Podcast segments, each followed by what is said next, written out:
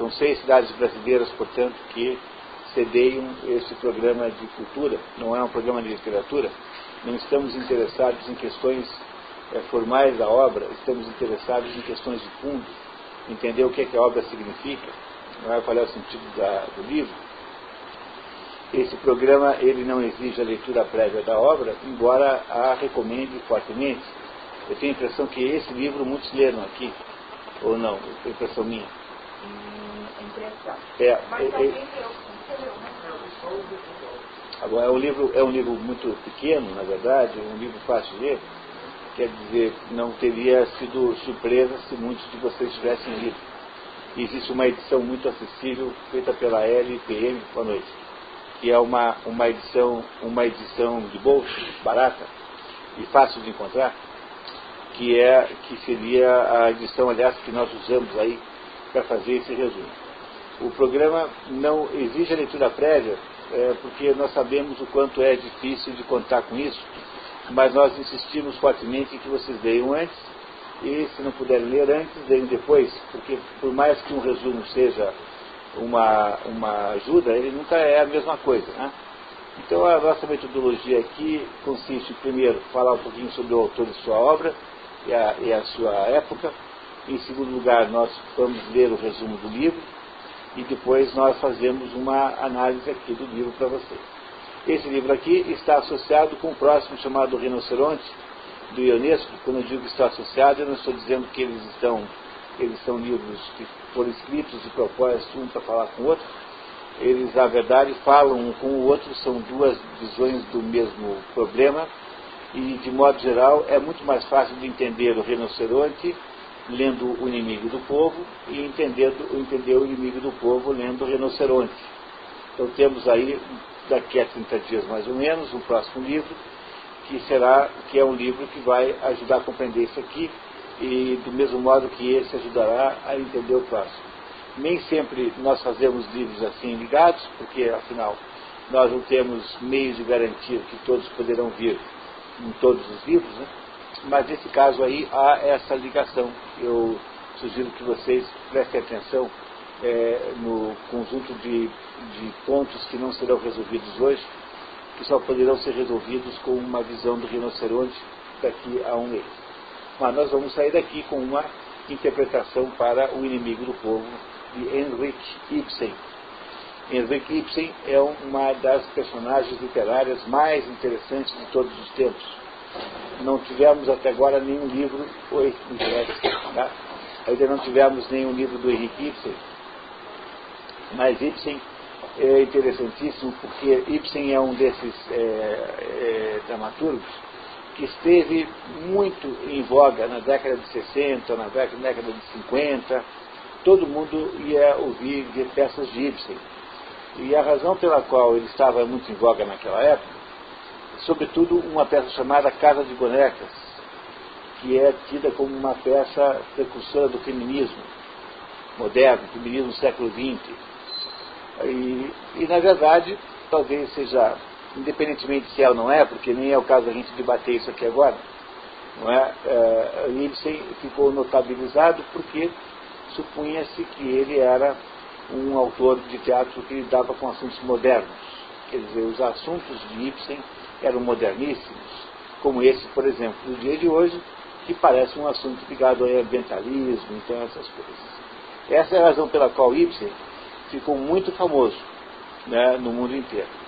E essa, essa fama de Ibsen é uma das coisas mais injustas que existem, porque Ibsen não ficou famoso pelas razões certas, mas pelas erradas. Porque Ibsen é um, um dramaturgo como quase não há igual.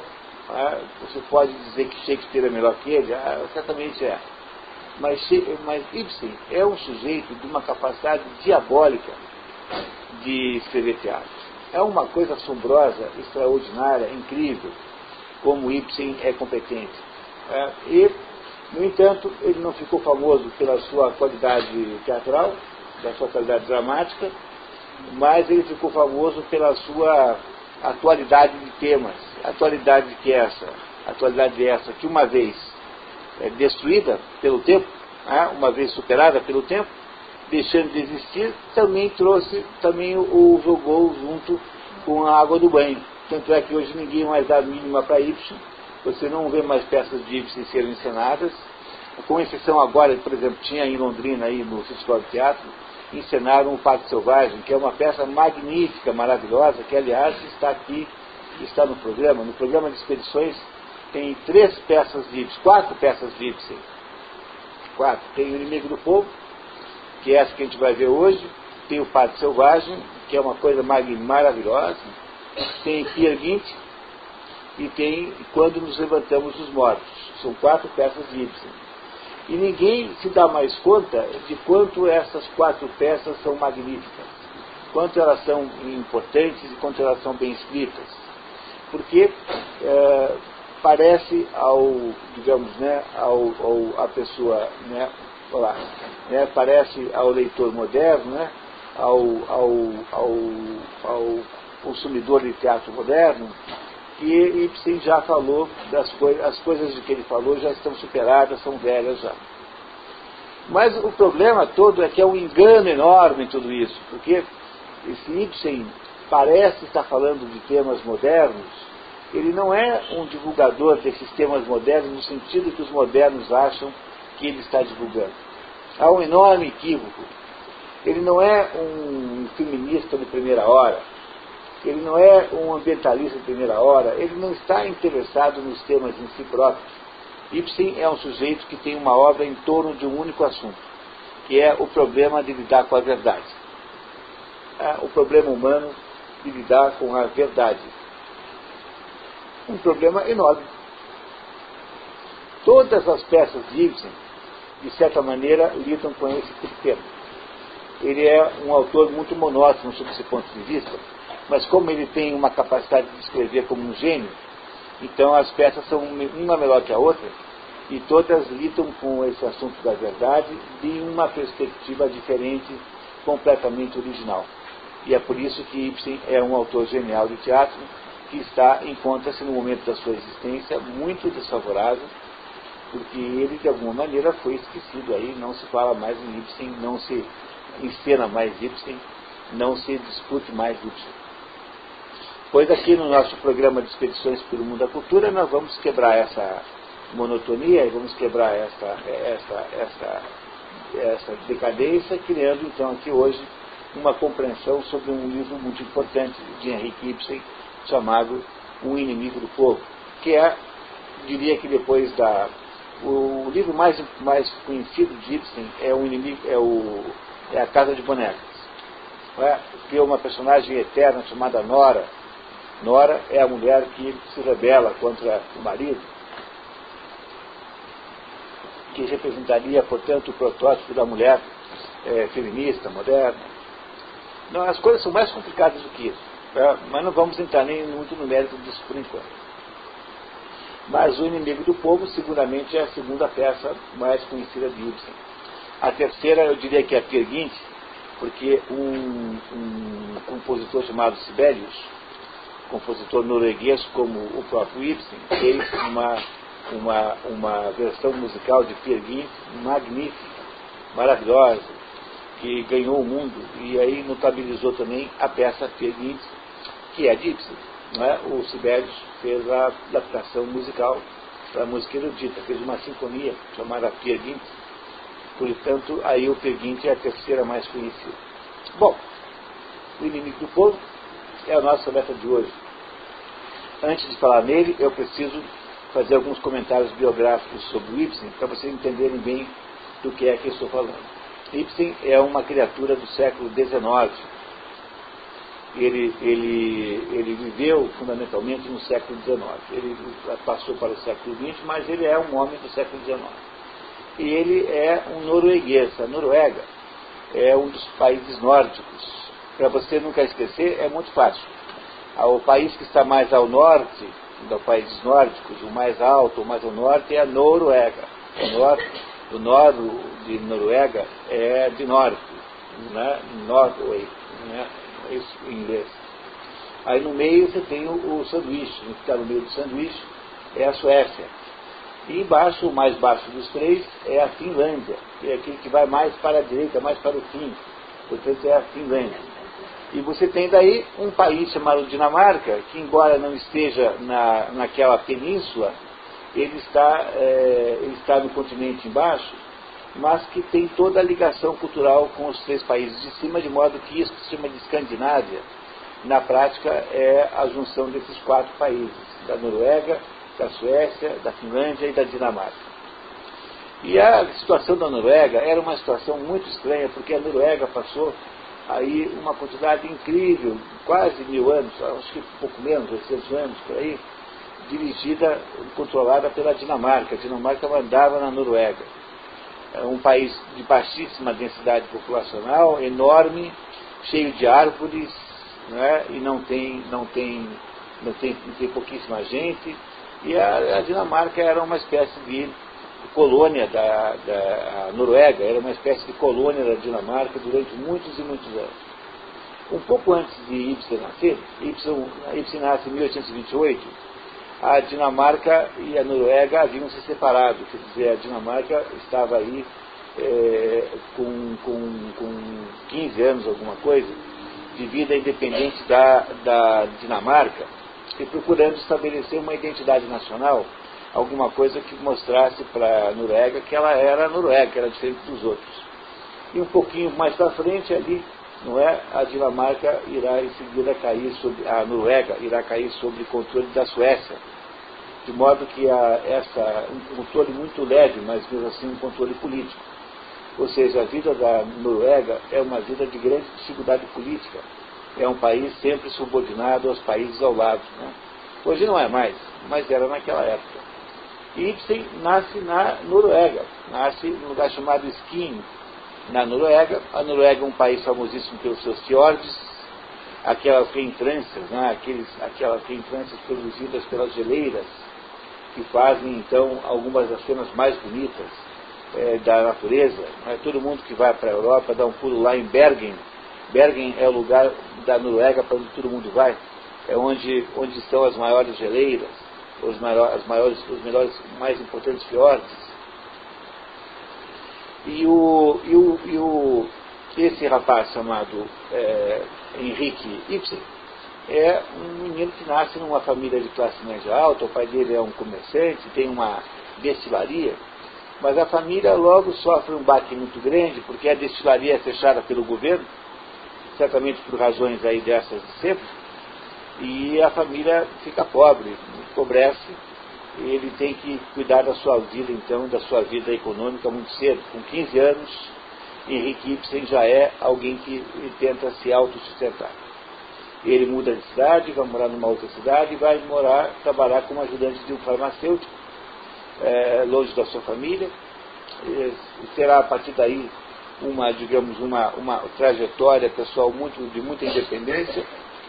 E enquanto e tenta escrever. Mas alguém com 15, 16 anos escreve uma literatura de 15, 16 anos, que é muito pequena, né? naturalmente pequena. Ele, no entanto, vai tentando naquilo, ele acaba tendo lá um romance com a, a empregada da família, de onde ele morava, ele morava na casa do farmacêutico, onde ele trabalhava. E tem um filho muito cedo, filho que ele, aliás, sustentou, né? sustentou durante um bom tempo, e o menino vai mais ou menos aos pouquinhos indo, indo para. Tem, tem que ir para lugar maior, como é que você vai ser um escritor em, em, em em, em é, é, não dá, é muito pequeno.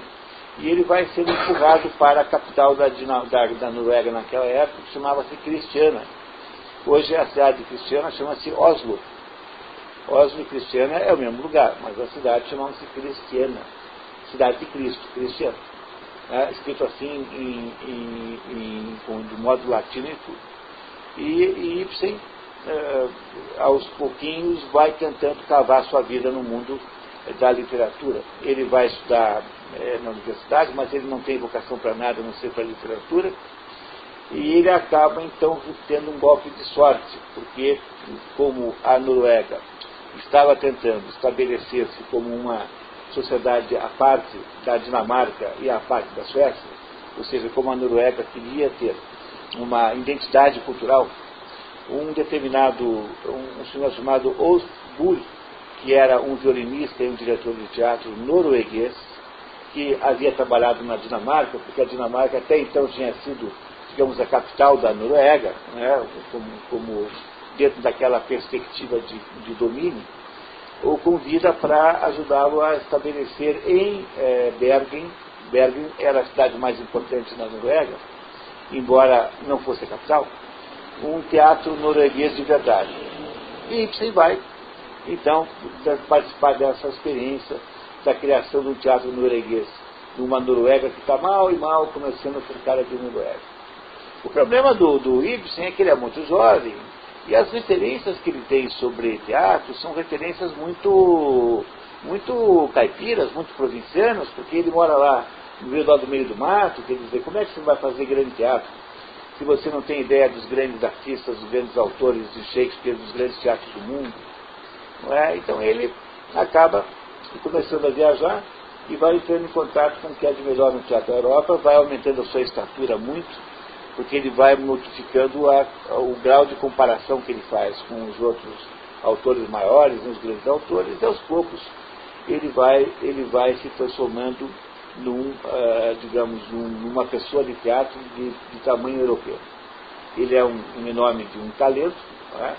e ele, e ele uh, vai mais ou menos aí tá construindo a vida nisso. O problema todo é que esse teatro é, norueguês não, não vinga. Não vinga porque, é, é, sobretudo porque os noruegueses imaginavam peças leves, ou seja, havia uma certa contradição entre um teatro sério, um teatro artístico de verdade e um teatro popular, que é o teatro que vende ingresso. Não, o que, que vende ingresso? Você pegar uma, uma peça bobinha, como por exemplo toda donzela tem um pai que é uma fera. Aí você pega dois, três atores da Globo, garante que uma atriz fique nua no palco e você enche o teatro aqui de Paranavaí uma semana seguida. Se você quiser estar cobrando 100 reais de ingresso. Esse é o teatro que vende. Por quê? Porque é o teatro que o povo, digamos que as pessoas, é, digamos, medianas querem ver. É uma peça que elas vão entender, né? uma peçazinha sem nenhuma importância, mas uma peçazinha engraçada, tem lá o, tem lá o estímulo do nu, não é? Aí todo mundo vai dizer que viu a tal pessoa da Globo ao vivo, e vai todo mundo querer ver esse negócio. Você vai encher os teatros de Paranavaí com isso, não é só Paranavaí, qualquer outra cidade, São Paulo, Rio de Janeiro, Curitiba, Belo Horizonte, qualquer lugar, você enche Nova Londrina, qualquer lugar teria um monte de público.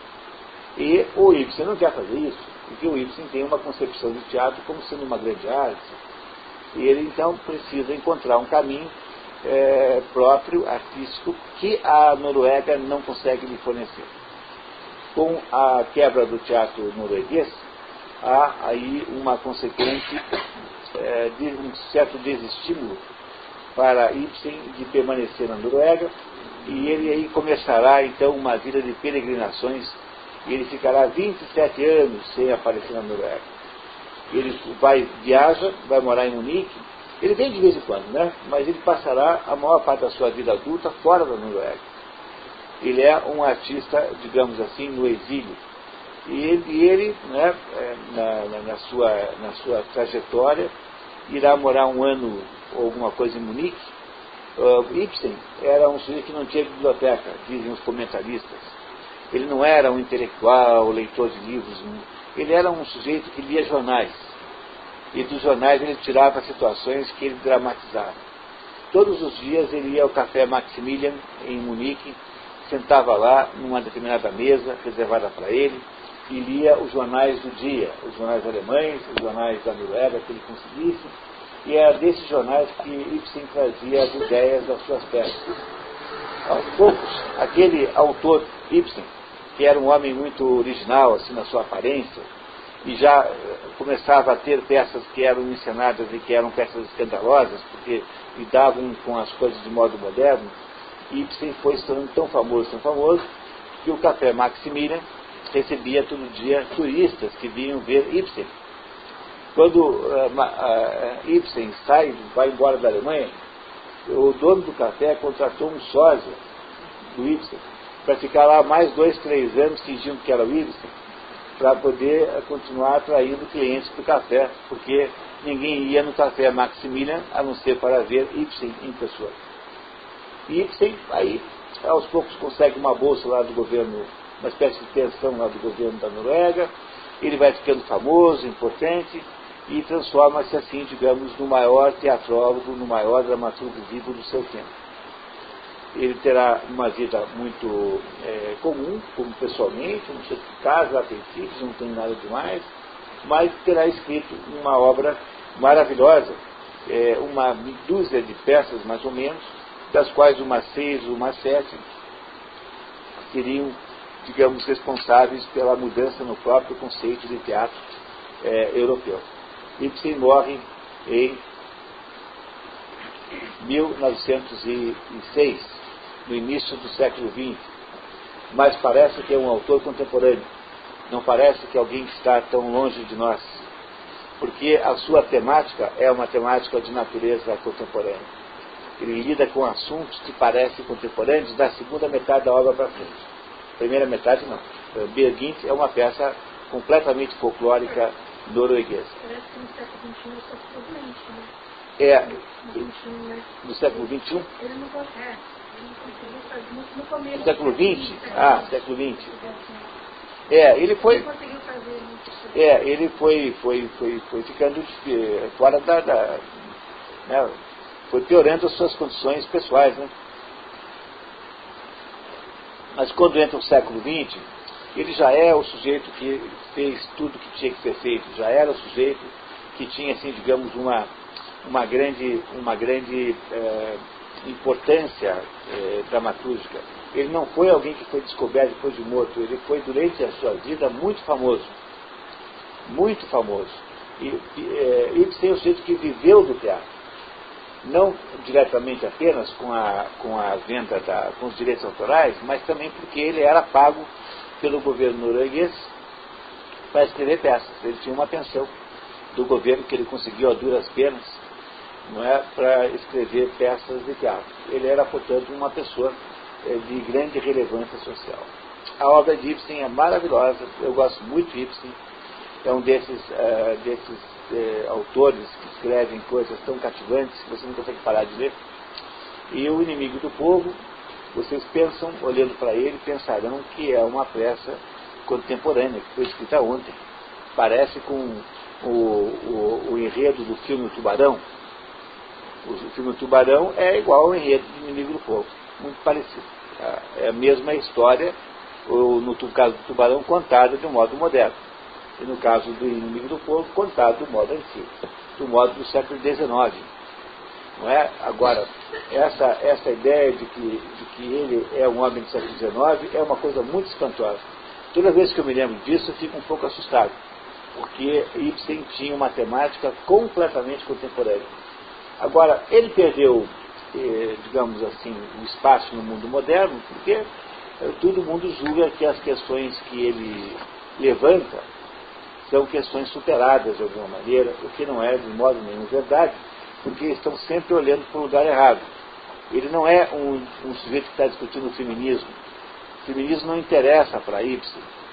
Não é? Ele não é um sujeito discutindo o orientalismo, como é o caso da peça de hoje. Não está preocupado com o meio ambiente. Embora o leitor moderno, que é sempre enviesado pelos modismos, tende a achar isso. Então, como o leitor moderno não sabe mais olhar para Ibsen nos lugares certos, ele parece que ficou meio obsoleto, o que é uma grande pena, porque Ibsen é um assombro, Ibsen é uma maravilha. Podem, podem confiar nisso. Será que a gente pode começar? Tá. Temos aí um resumo. Eu queria pedir ajuda para Inês. Inês, por favor, se você puder me ajudar. Está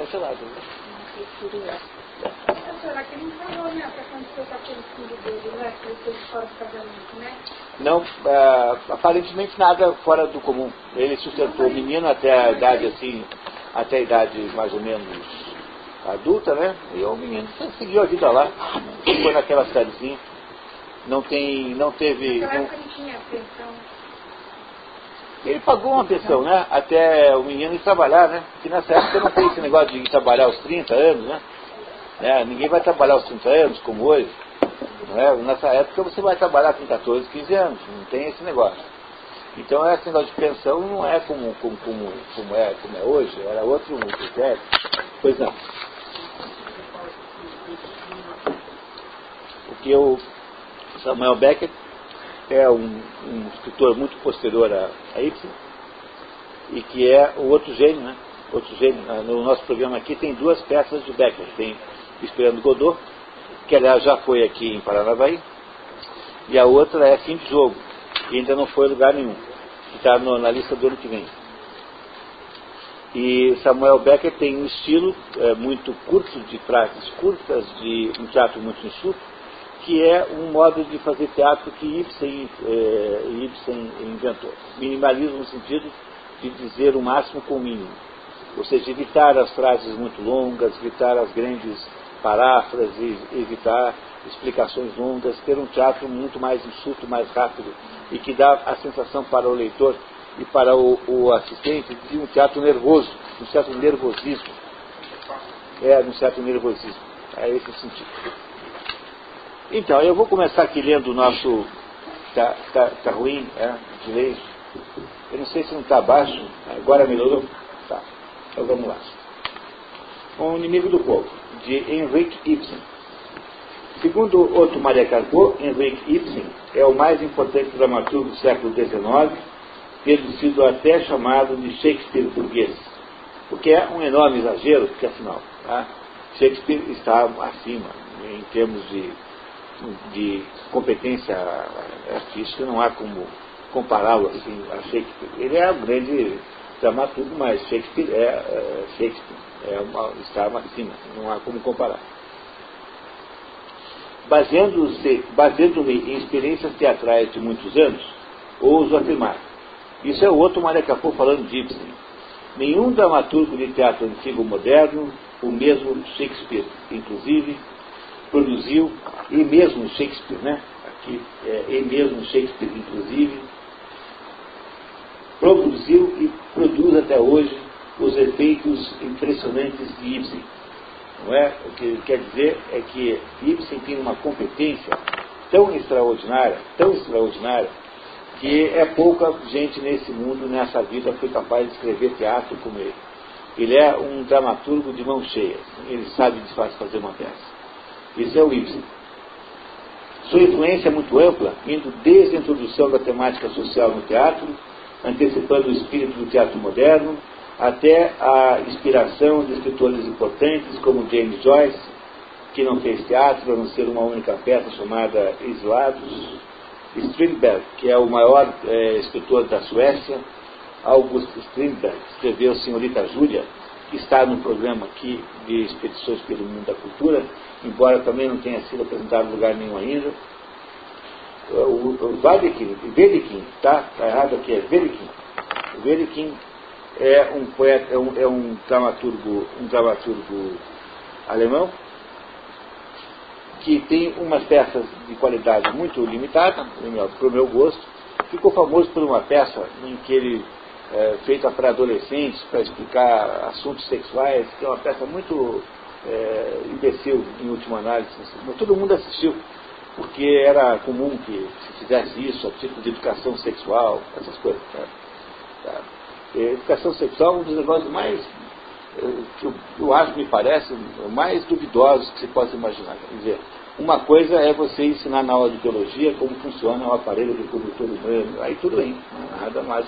Agora, inventar uma aula de educação sexual, e parece a coisa mais obscena que possa se fazer no planeta. É, não é, eu não tenho nada contra coisa obscena, mas essa é a mais obscena de todas. Parece a maior intromissão que se possa fazer na, na, na, na intimidade de qualquer pessoa.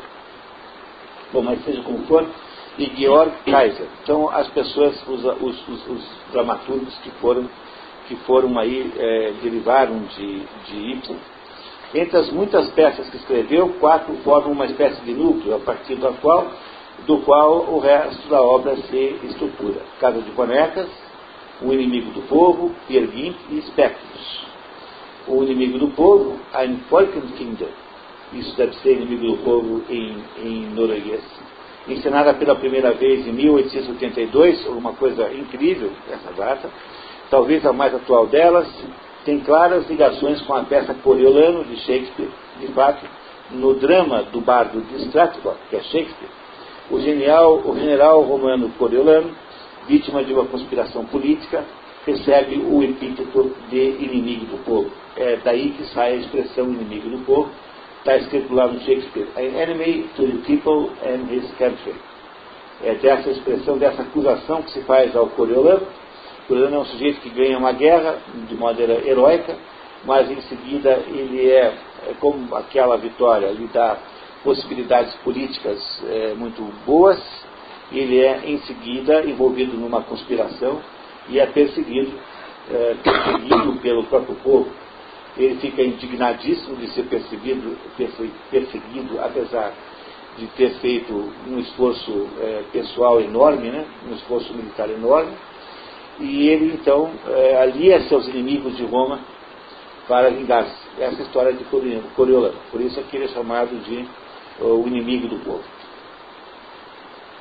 A atualidade da história deve-se à conjugação da temática ambientalista com a manipulação da opinião pública, processo em que estão envolvidos o governo, a mídia e a dita sociedade organizada. Do ponto de vista pessoal, Ibsen faz de um inimigo do povo uma resposta à censura de espectros, cuja representação foi em toda parte proibida pela polícia. Por que é que a censura gostava de proibir Ibsen? porque Ibsen lida com os assuntos, digamos, que são de natureza sensível, muito delicada. Espectros, por exemplo, trata do tema da sífilis, da transmissão da sífilis, né, e daí da sífilis hereditária. No, no, na Casa das Bonecas, trata-se do tema da mulher que abandona o lar, não é? A mulher que se rebela contra o marido, abandona o lar, são todos assuntos muito polêmicos. Por isso aqui Ibsen era volta e meia censurado aqui e acolá. É, eu acho que ele gostava muito da censura. A censura é uma maneira de, de trazer publicidade das suas obras. Seguramente deve muito do seu sucesso à censura que lhe impuseram. A curta análise do mundo que estava por vir, o inimigo do povo, há mais de 100 anos, tem sabor surpreendentemente profético, na medida em que as obras de temática social, teatro, a tese. Teatro, a tese é um tipo de teatro que procura defender uma tese, que tem dentro de si uma tese que o autor acha que tem que ser exposta. De Ibsen foram perdendo a atualidade, o prestígio do dramaturgo foi diminuindo, levando consigo, desgraçadamente, os aspectos metafísicos e profundos do escritor. Temos aí, portanto, em Ibsen uma das situações mais injustas de toda a literatura. Um gênio que fez peças geniais, maravilhosas, magníficas, e que, no entanto, é, foi abandonado pelo mundo, foi abandonado pelos leitores no mundo moderno, justamente porque os leitores não entenderam os livros de Ibsen. E porque não os tendo entendido, então julgam que o, a, o assunto de Ibsen tenha sido já resolvidos e não tem mais importância. Então, vamos dar, vamos ler isso? Tal? Vocês topam? A Inês, como sempre, vai nos ajudar. A Inês, além de presidente do CODEP, é a leitora oficial aqui do programa de expedições pelo mundo da cultura. Sempre lê muito bem, queria sempre agradecer muito a Inês pela ajuda. E é uma peça muito fácil de ler, não há grandes complicações. Parece longo, mas não é, porque as, os, os, diálogos são curtos, né? são minimalistas. E a gente então começa a ler a história é, O Inimigo do Povo, que se passa numa pequena cidade balneária no norte da Noruega, onde há uma, uma, nessa cidade aí um médico chamado Dr. Stockman. Esse Stockman é um médico que tem uma família, mora lá, um, um sujeito idealista, que tem lá uma porção de méritos morais muito grandes, ele é um médico que fez descobertas científicas, durante um bom tempo da sua vida ele viveu lá naquele norte gélido da, da, da, da, da Escandinávia, é um sujeito, portanto, é, que sacrificou muito, e é um cientista na, na, quer dizer, um homem voltado para ensino, para estudo, um pesquisador. E nessa cidade onde ele mora, ele é irmão do prefeito, não é? O prefeito é irmão dele, e nessa cidade existe lá uma estação de águas, portanto uma espécie de balneário, e desse balneário então, que há, de que há muitos sócios, né, é, a cidade vive. A cidade tem é, uma. Durante o verão, aparecem lá então aqueles, aqueles turistas todos que vêm lá para o balneário, para aquela estação de águas. É nessa cidadezinha aí que se passa a cidade, a, a história. Que tal? Inês, você podia começar a ler, por favor? Eu quero, eu quero perguntar. Pois não. Se fica melhor ler o, o personagem que está falando aqui. Assim, Tá, não. É, antes, assim, nos diálogos. Se lê quem é o personagem. Não, é não. o nome melhor não. Não, não, lê, é, não lê. Direto no diálogo, tá? Só, só naquela orientaçãozinha que Tá. tem, tá? Sobre a leitura. Primeiro ato. Numa pequena cidade costeira da Noruega, é noite na residência do Dr. Thomas Stockman. A família acaba de jantar. O médico e cientista havia ido dar uma volta com os filhos, Eilif e Morten, de 13 e 10 anos. O senhor Billing, subeditor do jornal Voz do Povo, atrasado para o jantar, come as sobras. Chega em seguida o prefeito Peter Stockman, de sobretudo com o boné do uniforme e uma bengala na mão, que saúda a senhora Catarina Stockman, sua cunhada. Chega o senhor Hovstad, editor da Voz do Povo. O prefeito fica sabendo que Hovstad e Billing estavam ali para apanhar um artigo para o jornal. Essa história começa, portanto, na casa do Thomas Stockman, que é um médico e que é um sujeito popular, porque afinal ele é uma, talvez a maior personalidade da cidade. A cidade é muito pequena, tem lá um jornalzinho, né, não é isso? Tem lá uma. É tudo muito humilde, uma cidade pequena, e ele ah, começa lá um encontro na casa do, do Dr. Stockman, e o Dr. Stockman então recebe ali, vai receber na sua casa os jornalistas da, da Voz do Povo, né, que vêm buscar um artigo que seria escrito para o jornal. Né? Naturalmente. Aliás, ouvi dizer que meu irmão está se dando muito bem como colaborador da Voz do Povo. Esse é o Peter Stockman, que é irmão do Thomas Stockman. O Peter é o prefeito. Sem dúvida, cada vez que ele precisa dizer umas verdades, ele escreve no jornal. Mas o senhor não quer aponta para a mesa de jantar. É claro, e de modo algum eu o censuro por dirigir-se a um público no qual encontra eco. Aliás, sem, aliás, senhor Hofstad, não tenho nenhum motivo pessoal para ter queixas do seu jornal. Tenho certeza disso. Em suma, em nossa cidade reina um belo espírito de tolerância que é o autêntico espírito de cidadania. Deve-se isso ao fato de termos um interesse em comum que nos une a todos, um interesse pelo qual todos os cidadãos honrados têm igual preocupação. O senhor está se referindo à estação balneária? Exatamente. A estação balneária é algo magnífico e tenho absoluta certeza de que esse estabelecimento será uma fonte de riqueza vital para a nossa cidade. Thomas também acha, e é um fato, Veja que desenvolvimento extraordinário tem tido nossa cidade nesses dois últimos anos. Nota-se que há gente, vida, movimento. A cada dia que passa, as casas, os terrenos se valorizam. E os desempregados diminuem. É verdade. Aí também o progresso é benéfico.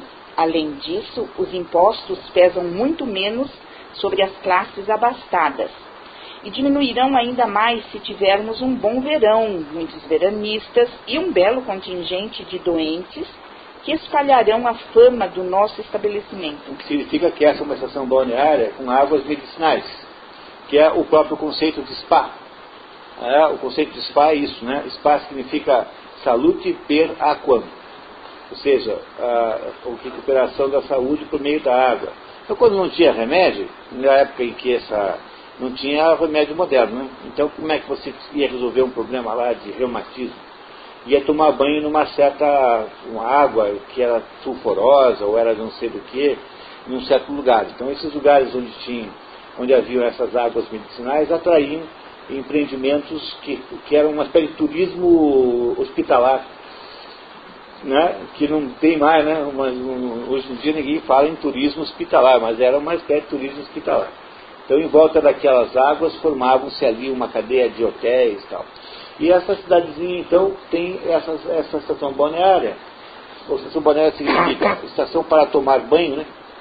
Não é, não é isso? Quer dizer, não precisa ser, não precisa ser banho de, de lazer, pode ser banho medicinal também, onde uh, que atrai uma quantidade enorme de pessoas, é dessa, desse negócio aí que a cidadezinha vive.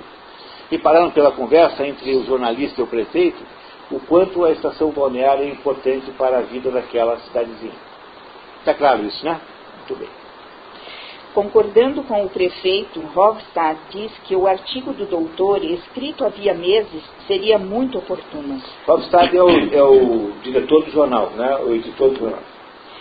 É um artigo onde o doutor recomenda nossas águas e destaca as, ótima, as ótimas condições higiênicas do nosso balneário.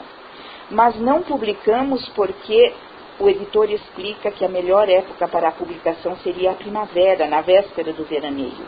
A ideia do balneário havia sido do Dr. Stockman, mas o prefeito, enciumado, reivindica, reivindica para si o mérito da implantação. É, o Dr. Stockman, que é um cientista, havia descoberto que aquelas águas ali tinham um determinado, é, né, um determinado poder curativo e o prefeito, que é irmão dele, obviamente como todo prefeito, gostaria de ficar com o mérito de ter sido ele o dono do, da ideia. Né? Mas isso é coisa de só menos importância. Não é? a verdade é que a cidadezinha agora tem um negócio, um negócio grande, que é a estação balneária. Invenção do Dr. Thomas Stockman, e é uma operação econômica que tem muitos sócios, entre eles o próprio prefeito. Chega o Dr. Stockman com mais um convidado, o capitão Roche. Imagine só, Catarina, encontrei-o na rua e tive de convencê-lo a subir. O Dr. Stockman convida o irmão para tomar uma bebida, mas ele recusa. Obrigado, nunca tomo parte em festins com álcool. Que antipático, né? né? Isso é um comentário antipático. Thomas, animado, mostra ao seu mal-humorado irmão o novo lustre que o prefeito julga ser um luxo o médico justifica-se. Nesse pequeno trecho aí já há uma intenção do autor em nos mostrar a diferença entre o Dr. Thomas e o seu irmão Peter. É, o Dr. Thomas é um sujeito que convida as pessoas para tomar um, um copo de vinho. O Dr. Thomas é uma pessoa social. E o, e o Peter é um sujeito que tem, dá toda a impressão para nós de ser uma personalidade difícil. Ele não recusa, recusa o gole de vinho, ele não é não tem vida, não tem vida social nenhuma e acha que ter um lustre bacana é um luxo. Há uma diferença já então entre a personalidade dessas duas personagens. Afinal de contas, é preciso que um homem de ciência como eu viva com uma certa dignidade. Tenho certeza de que um prefeito gasta por ano muito mais do que eu. Claro que sim. Um prefeito. Estás falando de um funcionário superior do Estado. Pois bem, deixemos os prefeitos. Imagine um grande comerciante qualquer. Ele gasta muito mais do que eu. Ora, evidentemente. Por outro lado, Peter, nós não fazemos despesas inúteis. Não posso, entretanto, recusar o prazer de receber visitas em minha casa. Para mim, é uma necessidade orgânica, uma necessidade vital por ter estado tantos anos longe do convívio dos homens, ver em torno de mim toda essa mocidade de espírito livre, audaz, ativa, empreendedora, como estes que estão comendo à mesa. Gostaria que você conhecesse melhor o Hofstad. Hofstad. Essa, essa alegação de que ele ficou muitos anos fora, foi, eu contei para vocês, né? Ele andou lá pelo norte da Noruega, lá da Escandinávia, fazendo pesquisas lá naquelas regiões geladas, não é? Então ele tem, ele andou longe, né? Andou, andou passeando. Essa é a explicação por esse, por esse comentário aqui. Ah, sim, Rovstad. Ele até me falou de um outro artigo seu que ia publicar. Um artigo meu? Sim, sobre o balneário, um artigo que você escreveu no inverno. É verdade, não me lembrava mais, mas eu não quero que seja publicado por enquanto. Pronto, aqui já tem, portanto, aqui o sinal de uma encrenca. Por que, que tem uma encrenca? Porque o Hofstadt vai lá no, na casa do Thomas Stockman justamente para apanhar o, o artigo. Um artigo que ele tinha recebido para publicação meses antes. E nesse artigo o Dr. Thomas fazia elogios sobre as águas lá daquela cidade. Nós nunca saberemos o nome da cidade, porque não nos é contado, exatamente uma cidade fictícia, não é? E aí, então, me, meses antes, o Dr. Thomas havia entregue lá o artigo para ser publicado, e era um artigo laudatório, um artigo apologético, né, das águas da cidade lá. E agora, o Dr. Stockman, que havia esquecido que havia escrito isso, entregou para o jornal e esqueceu. Não, o jornal não publicou, ele não prestou atenção e esqueceu. E agora, o Dr. Stockman, ao ser lembrado pelo seu irmão, pelo Peter, de que o artigo seria publicado agora, não é? ele, ele, ele diz que não quer que, o, que seja publicado ainda o artigo. O que será que fez com que o Dr. Stockman tenha mudado de opinião? Essa é a pergunta central aqui. Não é? Aqui então já há nesse momento toda a apresentação do enigma central da história, que é a razão pela qual a história irá se deflagrar. O prefeito diz: Como? Agora é o momento mais oportuno. Antes de chegarem os turistas, quer dizer, você faz um, um, um artigo falando, mal, falando bem do, do, do balneário, antes dos, dos turistas decidirem para onde vão. Né? Sim, sim, tens razão, mas em condições normais atravessa o quarto. O prefeito seguindo-o com os olhos. Mas qual é o problema? Existe alguma anormalidade? O doutor detendo-se. Peter, não posso dizer nada de concreto, pelo menos por enquanto. Talvez muitas coisas não estejam normais, ou talvez nada exista de anormal. É possível que tudo não passe de simples fantasia. Pronto, tem um problema. Aconteceu um problema aí nessa história. E esse problema aí já é um problema que nós não sabemos qual é ainda, mas será o condutor da própria história daqui para frente o Dr. Stockman talvez não esteja tão convencido assim de que as águas do balneário são tão boas quanto eles estariam divulgando. E o Dr. Stockman, então, não quer ir à frente com, a, com, a, com o plano de publicar um artigo que elogia as águas daquele balneário, daquelas águas medicinais. É, mas o diretor do jornal veio pedir uma revisão, uma atualização, não é? veio, veio conversar de novo, passou muito tempo. Né? Você não publica um artigo tão velho, você vai, volta com o autor e pergunta, há alguma mudança? Faz assim na, na, na imprensa. Tá? Continuamos. O prefeito, que é também presidente da estação balneária, exige saber a razão do adiamento. Sem resposta e agastado, Peter Stockman parte. A sua mulher, o doutor Stockman, diz que o irmão não pode exigir que ele apresente suas conclusões antes do tempo. Portanto, há conclusões em curso. Alguma coisa que o doutor Stockman está estudando que pode modificar aquele artigo, o conteúdo do artigo. Ela não sabe bem do que, que o marido está falando. Com a saída do prefeito, os Stockmans e os dois jornalistas conversam sobre as dificuldades de lidar com Peter Stockman. Entre conhaques e charutos, o grupo conversa animadamente. O capitão Horst, Horster partiria para a América na semana seguinte e não voltaria antes das novas eleições municipais. Segue-se sugestiva conversação. Mas então, o senhor não vai votar nas eleições municipais? Esse que falou agora, o Billing, é um dos jornalistas não é? Tem o Hofstede e o Billing, um dos dois jornalistas. Vão haver novas eleições? Não sabia? Não, eu não me interesso por essas coisas. O senhor não se interessa pelos assuntos públicos? Para falar a verdade, não entendo dessas coisas. Mesmo assim, deve-se pelo menos votar.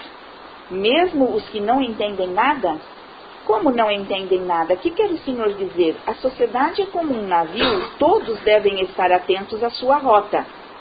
É possível que em terra firme seja assim. No mar, isso não daria resultado. É estranho como a maioria dos marinheiros pouco se preocupa com interesses da nação. Sim, é estranho mesmo. Quando você lê um trecho como esse, né, Veja, é uma quase uma literatura panfletária, né? Porque você não percebe que a, a impressão que nós temos ao ler um trecho como esse é de que o autor está criticando a maioria dos marinheiros, quer dizer, a maioria da nação, por não se envolver com assuntos políticos. Não parece que é isso? É. Não parece, não parece também que é uma, uma, um método muito primário de fazer isso? Quer dizer, não parece meio óbvio demais? É. Né? Não é isso? Não parece um pouquinho esquemático demais, óbvio demais? Não parece? Parece, né? Parece. Bom, o leitor desavisado de Ibsen tende a entrar nessa armadilha e tende a dizer assim, não, Ibsen está declamando aqui, como, como é um autor voltado para temas sociais, que é o engano da interpretação de Ibsen. É? Lembre sempre isso, né? O engano que se comete em interpretar Ibsen, que é não olhar na, na profundidade do texto e comprar Ibsen pela sua aparência. Então, na aparência, Ibsen é um crítico de, de costumes sociais, como se fosse assim, sei lá, alguém como Milor Fernandes, alguém como, quem mais aqui é modernamente assim, alguém como esse, esse eh, Michael Moore, entendeu? Um, alguém que se acha uma espécie de, de, de chicote do, dos outros, né? quer dizer, alguém que se acha uma espécie de censor público, que fica então colocando, apontando o dedo, você fez isso, fez aquilo. Pois o primeiro erro que vocês não podem cometer é entrar nessa conversinha fiada que Ibsen nos põe aqui como armadilha. Quer dizer, ele põe aqui um queijinho para nós enfiarmos a cabeça dentro da retoeira. É, entenderam? Tá? Porque ele nunca é o que ele parece. Então, quando ele faz um diálogo como esse aqui, em que aparentemente ele está criticando o, o povo que não se envolve com assuntos políticos e que é omisso, não é? ele no fundo não está querendo fazer isso.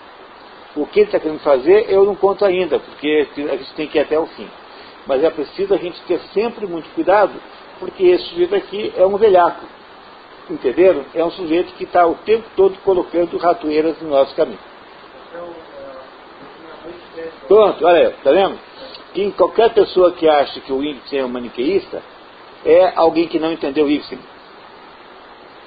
Porque maniqueísta significa ou um, la, um lado ou outro, ser uma coisa ou outra. Maniqueísta é ser adepto da doutrina de Maniqueu, não é? que era uma doutrina, em princípio, para a, para a religião, que dizia que o mundo está dividido em bem e o mal. Né? Então, o que quer dizer isso? Quer dizer que Ibsen é todo de um lado ou todo do outro. Mas é apenas a impressão inicial e que você tem todas as obras igual. Se você se deixa enganar por ele, é, chega no final da obra você acha que leu assim um moralista moderno falando aí cobras e lagartos sobre o comportamento que ele acha errado nos outros. Mas aí nós perdemos o melhor, que é a chance de entender o que Ibsen quer nos dizer. Então vamos todo mundo ter cuidado com isso? Então tá, vamos lá. Os três aqui são jornalistas, Billing, Horster e... Não, o Horster é o capitão que o, o, o Stockman é, encontrou na porta de ah, casa tá, mesmo, e tá. obrigou a tomar, a subir para tomar um drink, embora ele não quisesse. É esse capitão que vai agora para a América e que voltará só depois das eleições municipais. O outro, o Billing e o Hofstad, são os dois jornalistas da Voz do Povo, que é um jornaleco que tem lá na cidade, né? um jornalzinho é, de que é o único que tem na cidade. E, o, e o, o que se foi embora, o Peter, era o, o Peter era o, o Prefeito. prefeito irmão do Stockman. Uhum. Peter Stockman. Tá certo, pessoal? Todo mundo entendeu a história? Olha, é absolutamente imprescindível que vocês perguntem é, quando a história começa a ficar confusa, porque se vocês não entenderem a história, é difícil discutir o conteúdo dela. Então não tem o menor constrangimento, tá? Às vezes, se a história ficar confusa. Tá? Continuamos. Finalmente, Hofstad comunica ao médico que iria publicar seu artigo no dia seguinte, mas o cientista opõe-se. Não, ouça, é preciso esperar um pouco. Chega Petra, filha mais velha do casal Stockman e que é professora. Traz com ela uma carta que o carteiro lhe havia entregue quando estava saindo pela manhã. O Dr. Stockman pede licença e vai ler a carta no seu gabinete. Enquanto isso, Petra conversa com sua mãe e os jornalistas sobre suas concepções de uma nova educação. Mais uma armadilha em vista. Olha aí, tá? Mais uma, mais uma, mais uma ratoeira na nossa frente. Cuidado. Veja, uma coisa interessante aqui é que o, a filha do Thomas Stockman chama Petra. Petra é pedra. E o irmão do, do, do, do Thomas Stockman, que é o Pedro, é o Pedro Stockman. Portanto, tanto o irmão quanto a, a sobrinha são chamados de Pedra. A palavra, é o nome dos dois, Pedra. Tá? Dos dois, tanto do, da menina, da filha do Stockman, não é? Portanto, o Stockman tem três filhos, tem dois moleques, mais jovens, mais crianças, assim, e tem essa menina que já é uma mocinha, tem lá, sei lá, 18 anos, e é professora, e essa mocinha é uma, uma, uma, uma dessas personagens interessantíssimas, assim, é uma interessada em avanços na educação, novas metodologias, uma crítica dos processos, é, dos processos é, educacionais tradicionais. Ela é, portanto, meio iconoclasta, assim, meio, meio é, contestadora do, do, do status quo educacional, essa Petra. Há tanta mentira em casa quanto na escola. Aqui temos de nos calar, e lá devemos mentir para as crianças que nos ouvem. Mentir? Às vezes somos obrigados a lhe ensinar coisas que nós mesmos não acreditamos. Sim, é bem verdade isso. Se eu tivesse meios, faria uma escola completamente diferente dessas tradicionais. Pronto, está aí, né? Quer dizer, o autor colocou o leitor mais distraído na posição né, de uma outra armadilha, na posição de ver nessa menina, né, uma Petra, uma renovadora da educação local, mais ou menos isso. Nós automaticamente ficamos com simpatia por ela. Nós achamos, achamos que ela é dessas, dessas pessoas modernas, né, modernizantes, que vão tirar a escola da Idade da Pedra, né, e coisas parecidas com isso. O autor está nos caminhando para essas armadilhas porque ele quer que a gente fique achando isso. Eu fico alertando vocês para isso porque eu tenho, eu tenho necessidade que vocês é, se preparem para o final da história, que, que merecerá um monte de cuidado para nós entendermos. Tá? Continuamos? O Dr. Stockman volta de seu gabinete com um ar grave e comunica aos presentes. Vamos ter notícias sensacionais aqui na cidade. E onde é que ele sabe isso? Ele acabou de abrir a correspondência que a, que a Petra trouxe, que encontrou na porta. O que é que o senhor quer dizer com isso, doutor? O doutor Stockman detendo-se junto à mesa. Não é opinião geral que a nossa cidade é um lugar saudável?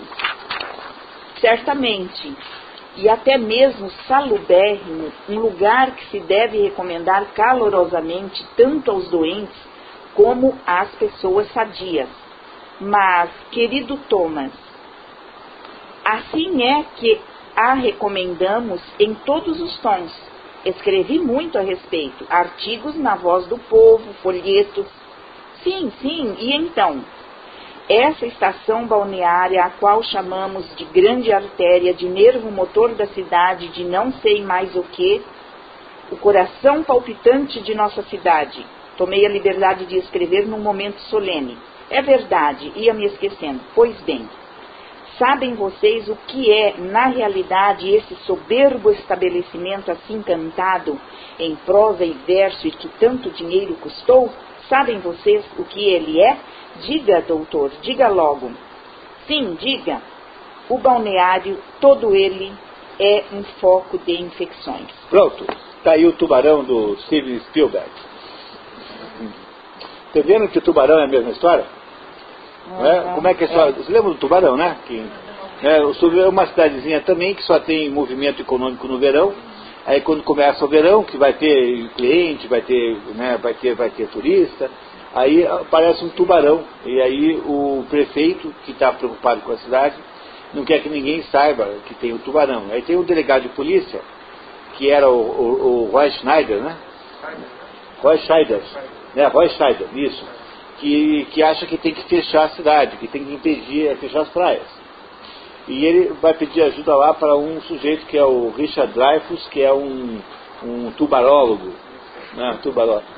E, e, e esses dois aí começam então, é, come, o tubarão começa a comer os, os banhistas, e não é, não é isso o prefeito fica tentando, não é, não é essa a história do tubarão? É. é a mesma história, o tubarão veio dessa história aqui. Nunca tem coisa nova, na verdade. Você sempre tem apenas reedições das histórias velhas. O que, que fez o Peter Benchley, que é autor do Tubarão? Ele leu essa história aqui e falou, opa, como é que eu conto isso de novo? Você podia fazer uma, uma reportagem para você também, se você tiver é, talento literário. Mas as histórias são todas contadas. É, o, que, o, que, o que é preciso que você saiba é o seguinte: todo o conjunto das histórias que a humanidade já contou, elas pertencem a, digamos assim, a umas 70, 80 famílias diferentes. Se você entrar numa locadora e ver todos os filmes que estão lá, se você fizer esse exercício, no final você vai poder classificar todos os filmes em 60 ou 70 ou 80 famílias de histórias. Por exemplo, tem a família, essa aqui, que tem que fechar ou não fechar um lugar, porque afinal, se fechar tem um problema, se não fechar tem outro. Aí tem a família do sujeito que, que tem uma peça de teatro, ou tal, quer fazer um filme e ninguém dá dinheiro para ele, ele fica lá lutando para conseguir aquele dinheiro a vida inteira. Aí tem a família do sujeito que andava lá de esqui, aí cai, quebra a cabeça e fica paraplégico, mas mesmo assim ele esforça, se esforça. Repararam que essa história do sujeito que consegue daí jogar dominó, mesmo que ele está tetraplégico, né? então né, essa história tem milhares de filmes que foram feitos em torno disso. Por quê? Porque no fundo, no fundo, os esquemas narrativos humanos são muito limitados. Você tem uma limitação de esquemas narrativos. Quando alguém consegue um esquema narrativo novo, é? quando é difícil, mas consegue. Esse sujeito que consegue vira um clássico. Um clássico quase sempre é definido não pela sua idade, mas pelo fato de que ele é a primeira obra que produz aquele, né, que viabiliza aquele determinado esquema narrativo. Daqui, por exemplo, nasceu o tubarão. Você tem uma pergunta? Não, pode. Não, não, não, não se reprima. Não, não. Então, vai lá. Marilena. É. E uma cidade que está se desenvolvendo assim, tudo meio cheio de. Por causa do rio. Por causa da, da, das águas. É. Então, vou fazer uma analogia aqui com as águas. Só que a, vezes em quando, assim, tem uma barragem ali muito grande, né? E lá está um cientista diz que ela está rachando, né? Mas é ficção, né? Sei. Ah, não, vou dizer assim que não é história, assim, né? Esse esquema aí, moderno, ah. esse esquema aí da. É. é. Tem a cidade lá, né? Depois tem a barragem lá, que é Porto Primavera, que descobre que vai problema lá de. que é uma coisa factual, pode haver, às vezes, né? Tem que esvaziar o lago, né? Mas aí essa questão também da. É, então, é, quer dizer. Nova, né? Isso, então, de, de, dessa história aqui, podem advir inúmeras outras possibilidades, né? Tanto é que há um autor, um autor chamado Northrop Frye, um crítico literário, que diz o seguinte, que todos os esquemas narrativos humanos, todos estão todos na Bíblia. Na Bíblia estão todas as histórias, as proto-histórias, quer dizer, as histórias que deram origem às outras histórias modernas. Estão todas na Bíblia. Todas lá. E que não há nada, não há nenhum esquema narrativo novo a inventar. Tá? É no livro que conta essa história, chama-se o código, é, dos, o código da Bíblia. É, o código, não, o código, código dos, dos códigos. O código dos códigos. É o livro que conta isso. Cuidado, porque esse código da Bíblia é um livro picareta que não tem nada a ver com o que eu estou falando. Não é para comprar o código da Bíblia, é para comprar o código dos códigos. Né? Por favor, não confunda os dois livros. Né?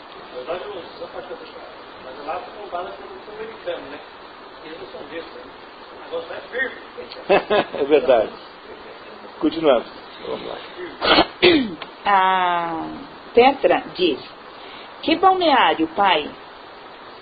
A senhora Stockman ao mesmo tempo. Nossos banhos. Mas, doutor, é incrível. O balneário, o balneário todo nada mais é do que um sepulcro envenenado, garanto-lhes, perigosíssimo para a saúde pública. Todas as imundícies do Vale dos Moinhos e dos curtumes infectam a água da canalização que vai ao reservatório de águas, e esse maldito lixo envenena as águas e vai até a praia. Até o local de banhos? Exatamente. Como na temporada anterior haviam sido constatados muitos casos de tifo e de febre gástrica, o Dr. Stockman havia mandado amostras para análise na universidade e eram os laudos que haviam acabado de chegar pelo correio. O médico propõe tomar várias medidas para salvar o balneário como mudar toda a canalização. O cientista manda a criada entregar ao prefeito um relatório já pronto à espera daquela confirmação. Já tinha, desculpa, já tinha um relatório que ele tinha feito com essa desconfiança, mas ele não havia divulgado ainda porque ele precisava da confirmação laboratorial que havia acabado de chegar pelo correio. Então agora ele pode afirmar ao prefeito que tem que tomar uma medida de fechar o balneário enquanto não forem realizadas lá as reformas, as, os concertos necessários. Hofstad pede para publicar nota na voz do povo. É muito importante, de fato, que o público seja informado o quanto antes. Todos se confraternizam pela descoberta e brindam. Petra erguendo o copo. A sua saúde, pai. A sua saúde, doutor. A sua saúde. Hofstad cho chocando o copo no, do doutor. Felicidade e longa vida, doutor. Obrigado, meus amigos, obrigado. Estou muito satisfeito. Ah, é uma bênção poder prestar um serviço à minha cidade que eu tanto amo e aos nossos concidadãos. Catarina pega Catarina pela cintura e a faz girar. Ela grita e resiste risos, aplausos e aclamações. Eilif e Morten põem a cabeça pela porta entreaberta. Esses dois são os dois meninos, filhos do Dr. Stockman e da Catarina Stockman. Ele ficou contente de ter descoberto isso, o Dr. Stockman? Contentíssimo. Ficou muito contente. Ele está esfuziante. Ele tinha escrito algo antes que dizia que ele poderia ser... É, ele desconfiou que havia algum problema, aí ele começou a estudar o assunto, e aí mandou, fez um relatório e mandou amostras da água para um laboratório em outro lugar, à espera de uma confirmação laboratorial. Depois que chegou a confirmação laboratorial agora, nesse minuto, ali a 15 minutos antes, ele então ficou convencido de que ele estava certo e que as águas lá da estação estavam contaminadas com, com micro-organismos patológicos. E agora então ele pode mandar o relatório que já está pronto, esperando apenas a confirmação, por prudência científica, para o seu irmão Peter, porque ele imagina, ele Thomas, que essa seja uma grande descoberta, porque afinal de contas ninguém mais vai ficar doente ali naquele balneário. Portanto, na visão que ele tem do assunto, é, essa é uma notícia maravilhosa. O problema é saber se o irmão dele, Peter Stockman, também acha que a notícia é maravilhosa pode ser que não ache, né? Esse é o problema central. Não é? Ele ingenuamente acredita que fez um serviço público, que fez uma obra de grande importância. Entenderam o que aconteceu até agora? Uhum. Muito bem, continuamos. Segundo ato. No dia seguinte, o prefeito manda mensagem a seu irmão comunicando-lhe vir visitá-lo ao meio-dia. O Dr. Stockman imagina que o prefeito deveria estar morrendo de inveja por ter sido eu e não ele o autor da descoberta. Chega Morten Kiel, padrasto de Catarina, e colocando a cabeça pela abertura da porta com um ar malicioso, interroga. Digam-me, é verdade? o velho quer saber daquele negócio de águas insalubres que sua neta Petra lhe havia contado. Esse Morten Kiel é padrasto da Catarina, é, portanto, sogro do Dr. Thomas. Não é? E tem um nome muito é. original, né? Morten Kiel, tem morte dos dois lados. Morten, que é a raiz latina de morte, né? e Kiel, que é a raiz germânica de, de matar. Portanto, ele tem um nome perigoso, tanto como nome e sobrenome, né? Esse Morten Kill. Né? Mata dos dois lados, morre dos dois lados. É. Stockman, sem dúvida. Sente-se, meu sogro, vamos conversar. Ele oferece o sofá. Não acha que isso é uma verdadeira sorte para a cidade? O Morten abafando o riso. Uma sorte para a cidade? Sim, uma sorte que eu tenha descoberto a coisa a tempo. Sim, sim, sim. Mas, francamente, eu nunca teria julgado você capaz de pregar uma peça desta ordem ao seu próprio irmão. Mas, meu pai, Morten, com as mãos e o queixo apoiados no castão da bengala, pisca os olhos maliciosamente e olha o doutor. Vamos ver. Como é esse negócio? Entrou um bicho no encanamento da água, não é? Sim, um micróbio. Petra me disse que entraram alguns desses bichos, uma porção. Exatamente, centenas de milhares. Que ninguém pode ver, não é verdade? Não, não é possível vê-los. Morten com um risinho. Diabos, essa é muito boa. O que quer dizer com isso? Você não imagina que o prefeito vai engolir uma história como essa, não é? Então, o Morten Kill, que é um sujeito com um pouco mais de experiência, com menos ingenuidade do que o Thomas, do que o seu genro, o Thomas, né, já prevê é, para o, o, Thomas que o prefeito não vai gostar nada, nada daquela notícia. Não, o prefeito não. sabe porque ele foi embora, ficou chateado, porque o Thomas não quis contar para ele o que, que ele estava querendo dizer. Pro, o prefeito disse assim, o Thomas falou assim, olha, eu não posso falar ainda porque eu tenho que esperar chegar aí ainda alguma coisa. Lembra? É, daí o prefeito fica aborrecido e vai embora. Depois que ele sai, ele fala assim para a mulher: o, o, prefeito não pode exigir que eu apresse os meus, uh, antecipe os meus estudos. Então o prefeito não sabe o que, que o prefeito sabe que tem alguma coisa errada, porque o prefeito é, foi avisado de que ele não publicaria mais o artigo elogiando as águas, mas ele não sabe o que é. Não é? Aí naquela noite depois que o, naquela noite depois que o que chega a informação, o, o, o, o Thomas manda para o irmão o relatório naquela mesma noite, quer dizer que no dia seguinte, quando o prefeito mandou aquele recado pedindo uma reunião ao meio-dia, se não me engano, o prefeito já sabe qual é o relatório, ou seja, já sabe o que aconteceu. Mas antes de ele falar com o irmão, o Morten Kill, que é o seu sogro, aparece lá e já o adverte de que é muito improvável que o prefeito goste da notícia. Está claro, né? Muito bem. Continuamos. Morten Kill anota. É dono de um curtume e pai adotivo de Catarina Stockman. In... Ele é. é, portanto, um dos autores da contaminação. É uma das origens da contaminação. Morten Kill incentiva seu genro a continuar a pregar boas peças, prometendo dar cem coroas aos pobres, se o médico conseguisse embarcar todos na canoa.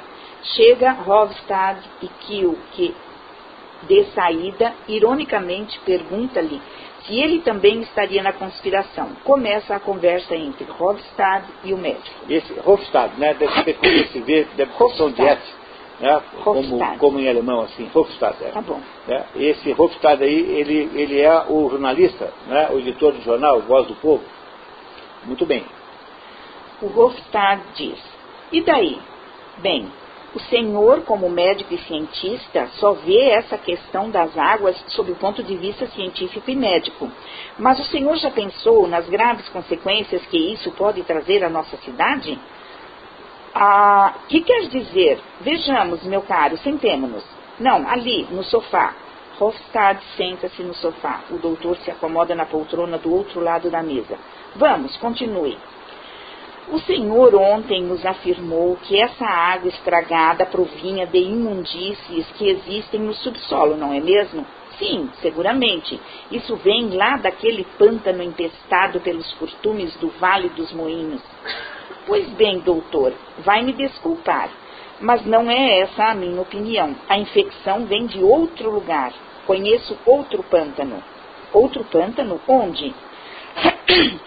Falo do pântano onde está apodrecendo toda a nossa cidade. Vejamos, meu caro senhor Hofstad, o que quer dizer com isso? Todos os negócios da cidade passaram pouco a pouco para as mãos de um bando de políticos altos funcionários do governo. Está falando do Peter Stockman, né? Está falando, portanto, o que, que está falando o jornalista? O jornalista está encontrando maneiras de aproveitar aquela situação sanitária, digamos assim, para fins políticos. Uhum. Não é? Coisa que o Stockman jamais consideraria, porque o Stockman não, é, não tem natureza política, então ele não pensaria em nada disso. Mas o jornalista, que está pensando politicamente, está tentando fazer o doutor perceber que poder enorme, há, que potência política enorme há naquela notícia. Ele quer usar um motivo sério para tratar numa outra esfera, na esfera política. É assim, o, o Hofstad quer aproveitar uh, essa história do balneário contaminado para derrubar o Peter Stockman. Ah. Fazer uma campanha no jornal contra ele, já que ele, além de ser prefeito, é presidente do balneário. E com isso, o Peter Stockman iria, iria cair em desgraça, que é o que ele quer. Porque certamente ele deve ter um problema político, deve ser do grupo político oposto ao do Peter Stockman.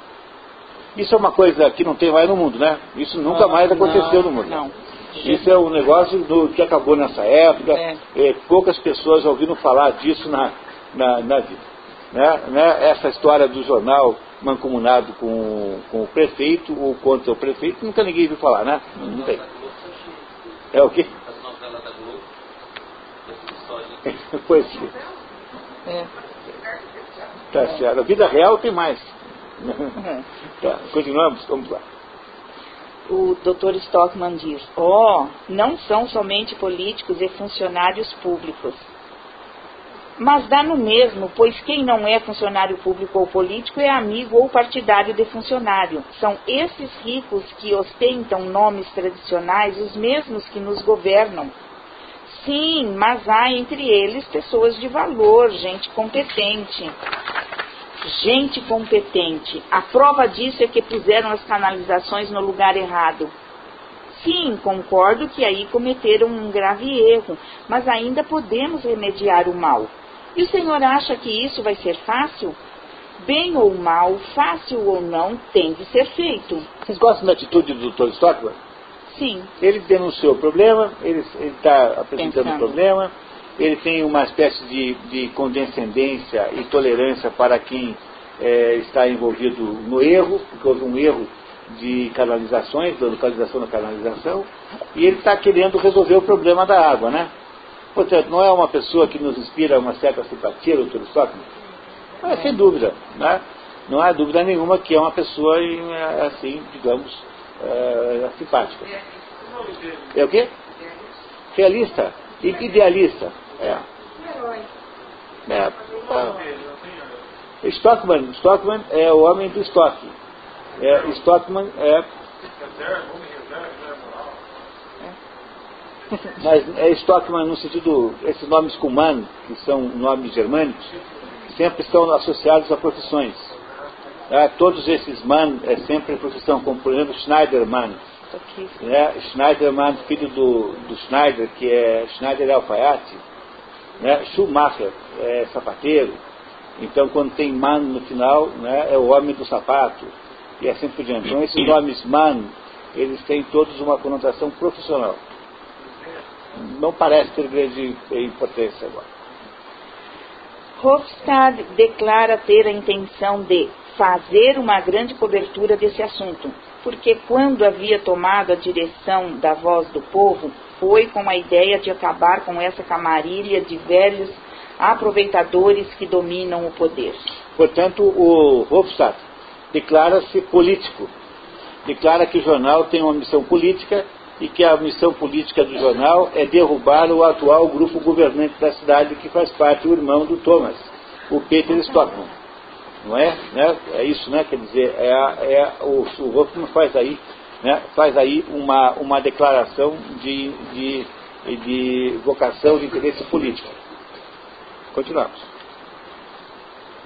Hofstad explica que é de origem humilde, o que lhe permitiu compreender claramente as camadas populares, as chamadas classes inferiores. Hofstad. E parece-me que um jornalista não poderia deixar de escapar uma oportunidade como essa para trabalhar pela emancipação da massa dos humildes, dos oprimidos. Sei perfeitamente que os poderosos dirão que isso é uma insurreição ou coisa que o valha, mas digam o que quiserem, não importa, tenham a consciência tranquila. Meu Deus, vocês, vocês, vocês ah, o que vocês acham? Vocês, de vocês acreditaram nisso? Não? Não, sério? Vocês acham que foi sincero esse jornalista Robson? Não é? Toda vez que você quer legitimar um determinado, é, uma determinada má intenção que você tem, você não procura dar a essa má intenção uma aparência legítima? Não é? Então você não está perseguindo fulano porque você não gosta dele, mas porque você está tentando manter vivos os valores cristãos. Você não está perseguindo uma pessoa lá porque você quer ficar com o cargo dela, mas porque você está defendendo a moralidade na administração pública. E não é um oportunista esse golpestar? Tem toda a cara, né? Nos dá a cara. Nós temos a mesma impressão sobre o Dr. Stockman disso? Não. Não, não temos. Primeiro porque é, o do jornal, você nada aí os poderosos vão pensar dessa conversa. Quer dizer, ele já sabe que ele é esperto como os poderosos. Ele já sabe, ele já sabe que aquele relatório é uma espécie de míssil que ele pode atirar contra o governo. Porque o governante não só é, digamos, o, o governante, como também é o presidente do balneário. Logo ele vai poder dizer no jornal que aquele balneário é uma conspiração para retirar dinheiro né, às custas da saúde das nossas crianças. Que aquilo lá é uma maneira de, de trocar, né, de vender nossas crianças aos seus sonhos de lucro fácil. Não é? Então o que acontece? Então, nesse momento, nós temos uma primeira situação do, do assunto do livro, que é o fato de que essa verdade, o que o Dr. Stockman descobriu não foi uma coisa verdadeira, não é uma informação nova, que é a verdade. Essa verdade, se para o Dr. Stockman parece valer por si mesma, não é? Para esse jornalista, ela só tem valor na medida em que ela serve como arma contra um inimigo político. Porque se o irmão do doutor, o irmão do Hofstad, fosse o prefeito, e fosse amigo do Hofstad, ele teria mesmo, o mesmo ímpeto e o mesmo interesse em denunciar o tal do escândalo do, do balneário? Não, não teria. Não é? Muito bem. Então temos a primeira confrontação, digamos, entre duas maneiras diferentes de olhar para esse assunto chamado verdade. Tá? Continuamos. Do balneário. Eles são sócios do balneário. É, alguns são sócios do balneário. Ok?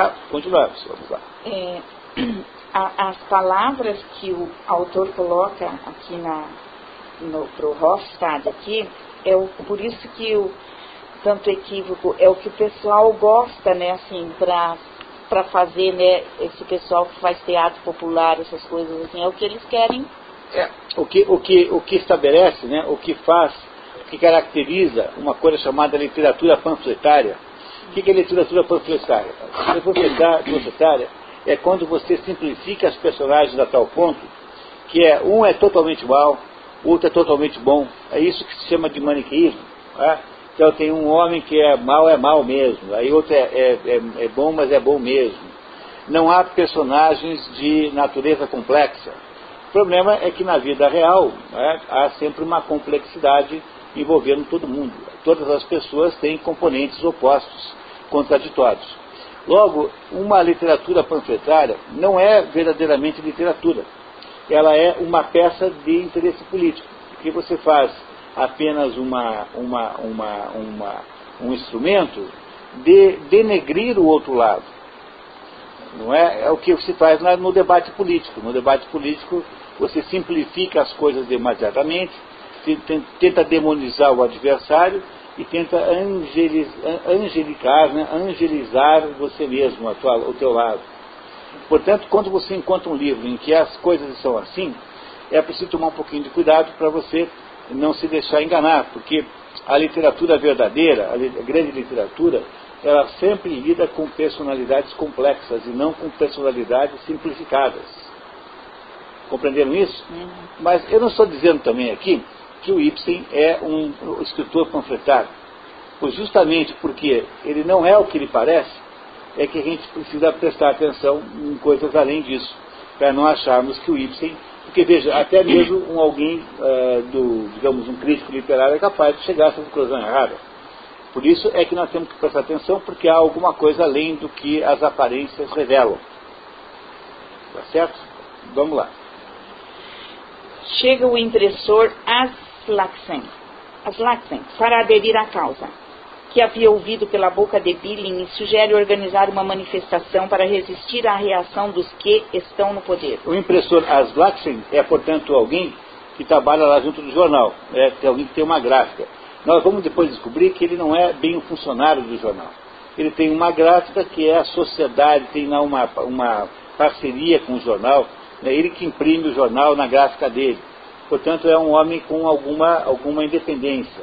Mas ele, porque vive lá no jornal, afinal ele faz o jornal, né, fisicamente, ele já sabe da tal da denúncia e vem aqui promover, propor, promover uma, uma pressão popular contra os, os donos do poder local, locais. Portanto, esse Aslatsin é também alguém que está, digamos, à esquerda, né, que está à esquerda do governo local, que é da oposição. Não é? Continuamos. Como? O Lula, 20 anos atrás. É, poderia dizer assim. Doutor Stockman se surpreende. Só não entendo por que são necessárias tantas precauções para uma coisa tão simples. Aslaksen, na qualidade de presidente da Associação de Pequenos Proprietários de Imóveis e agente da Sociedade da Moderação, anota grupos de pessoas interessadas em lutar contra o alcoolismo e outros vícios. Propõe escrever um manifesto para agradecer-lhe ao Dr. Stockman por ter zelado pelos interesses públicos. Compreendendo que o assunto está virando política? Uhum. Tá, continuamos. É muita gentileza sua, senhor Aslaxon, mas não posso acreditar que sejam necessários tantos preparativos para uma coisa que deveria andar naturalmente por si só. Depois que Aslaxen parte, Hofstad diz ao médico que o impressor é um dos que chapinham no pântano, apesar de ser muito boa pessoa. Quando o médico enfatiza as boas intenções de Aslaxen, o jornalista retruca que há coisas mais importantes do que ser um homem bem intencionado, ser um homem resoluto e senhor de si mesmo. É muito demagogo esse editor, né? Não é isso? É, seja como for, o doutor Stockman não entende o que está acontecendo. Ele não entende que está virando política. Entenderam que ele não entende que está virando política? Ele não tem menor sensibilidade para isso. Ele fica achando, pô, mas que coisa estranha. É, que conversa é essa de, de passeata? Só tem que ir lá e mudar, o, mudar lá a tubulação. Não tem problema nenhum, é só fazer isso. É, no entanto, o problema não é mais apenas problema técnico, agora já virou problema político. Ah, continuamos. O, o doutor Stockman, o senhor tem toda a razão.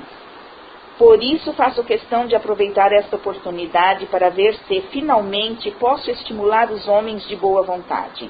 Precisamos extirpar desta cidade o culto da autoridade. É preciso que o erro imperdoável cometido nesse assunto das águas seja um facho de luz para todos os eleitores. Novamente ele está dizendo assim, eu quero derrubar o governo, mas eu não posso dizer isso, então eu tenho que dizer que eu quero extirpar a desonestidade, extirpar aquilo. Ele está apenas fazendo um discurso legitimador da sua intenção política em última análise. Apesar de lisonjeado, o Dr. Stockman acha aqueles apoios dispensáveis, porque vê atrás de si a maioria dos cidadãos, a opinião pública. Hofstad parte com a promessa de o médico liberar a publicação após a visita do prefeito. Chega o prefeito e começa uma discussão. Como sempre, você utiliza no seu relatório palavras violentas e exageradas. Entre outras coisas, você diz que estamos envenenando os nossos hóspedes. Mas é a pura verdade, Peter. Pense um pouco. Água envenenada e, portanto, imprópria para beber e imprópria para o banho. É isso que estamos oferecendo a pobres é, doentes e veranistas que vêm aqui. Essas pessoas que confiam em nós e nos pagam um bom dinheiro para recuperar a saúde. E finalmente você chega à brilhante conclusão de que devemos construir um esgoto para as supostas imundícies do Vale dos Moinhos e reinstalar de outro lado todo o sistema de canalização das águas. Você conhece outro meio? Eu não. Hoje pela manhã fiz uma visita a um engenheiro municipal e, como quem não quer nada, falei da hipótese de, no futuro, fazermos algumas reformas nas canalizações. No futuro? Ele riu, naturalmente, das minhas palavras. Você já imaginou o que poderiam custar essas mudanças?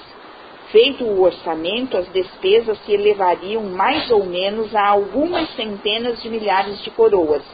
Que é a moeda sueca.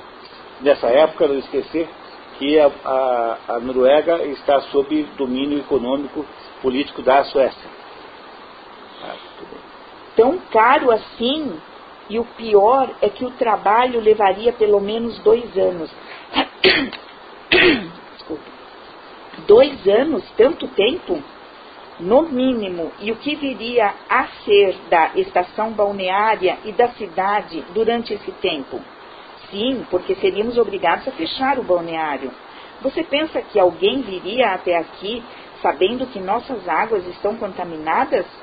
Mas elas estão, Peter. É Peter? É, porque, no, é, porque é que nos países é. É, germânicos você fala Peter. Peter. Agora, com essa mania, com essa invasão do inglês, todo mundo fica falando Peter. É como o negócio lá do, do Schumacher. O Schumacher chama-se Michael Schumacher. Por que razão nesse mundo é que que chamar um cara que é alemão de Michael? Será que você quer chamar de um outro nome que não seja Michael? Chame de Miguel. Miguel Schumacher chegou em segundo lugar. Entenderam o problema? Dizer, por que razão nesse mundo é que eu deveria chamar um sujeito que chama Michael, que é o nome alemão, de Michael? Ele não é americano, não é inglês, não tem nada a ver com isso. Se eu quero mudar o nome de Michael, que é o nome original, para outro nome qualquer, então eu chamo o sujeito de Miguel, porque pelo menos estaremos falando em português. Entenderam? Com Peter é a mesma coisa. Certamente ninguém fala Peter na Noruega, porque a, pronúncia germânica daquela lá de lá é, é, é aberta, Peter. Então por que a gente vai chamar o Peter de Stockman de Peter, se ele não é americano nem inglês? Apenas porque a gente está aí né, hipnotizado pela pronúncia americana, porque a gente liga a televisão e tem alguém falando Peter. Compreendendo o problema aqui? Né? Então, Peter eu acho que é mais legítimo. Ou então chamar de Pedro, Pedro, Pedro Stockman. Não tem nenhum problema com isso. Né? Eu só não botei Pedro porque, como no original está Peter, Peter, então fica chato você ficar é, trocando, um jeito, botando de um jeito no texto e do outro na citação. Né? Mas elas estão, Peter. E tudo isso justamente no momento em que a nossa estação balneária começa a ficar conhecida em todo o país. Já passou pela sua cabeça que as localidades vizinhas também podem fazer as suas estações balneárias? Não acha que, tão logo se divulgue essas barbaridades, elas usarão de todos os recursos para atrair os nossos veranistas? Não tenha dúvidas. Nada mais nos restaria fazer senão fechar este estabelecimento que nos custou tão caro. E desse modo você terá arruinado a sua cidade natal. Ah, você não acha que esse prefeito tem algum ponto de tem alguma, alguma razão no seu ponto de vista? O você acha? O prefeito quer. O prefeito está querendo fazer o quê? Querendo salvar o balneário, né? Ele tem interesses no balneário? Tem, ele é sócio. É, mas também o balneário tem um interesse social alto, porque o balneário fornece lá emprego né, para o comércio, para as pessoas que irão eh, receber esses turistas.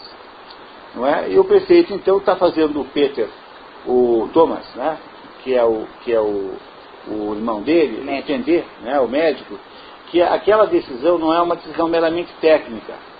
Na vida real, da vida humana, nunca nenhuma decisão é meramente técnica é preciso se dizer a bem da verdade. Não é? Eu também não estou aqui tomando o, o lado do Peter Stockman, do prefeito. Estou apenas ajudando vocês a entenderem que há um certo mérito naquele ponto de vista, que não é um ponto de vista totalmente deslocado e solto no ar, é um certo mérito. É, tem alguma coisa a se considerar também do ponto de vista do prefeito. Não estou do lado do prefeito, mas gostaria que ele não fosse que vocês não saíssem linchando o prefeito, é, é, conforme o, o, o, desejo do Ibsen. Né?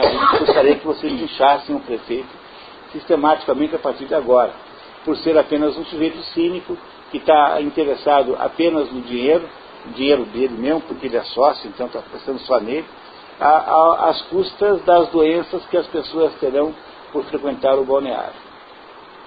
Também não gostaria que vocês esquecessem que nunca se considerou até agora a possibilidade de você fazer alguma forma, fórmula mista, né, alguma forma com alguma limitação, para produzir aquelas modificações ao longo de um prazo, digamos, menor, enfim, enfim, não sei.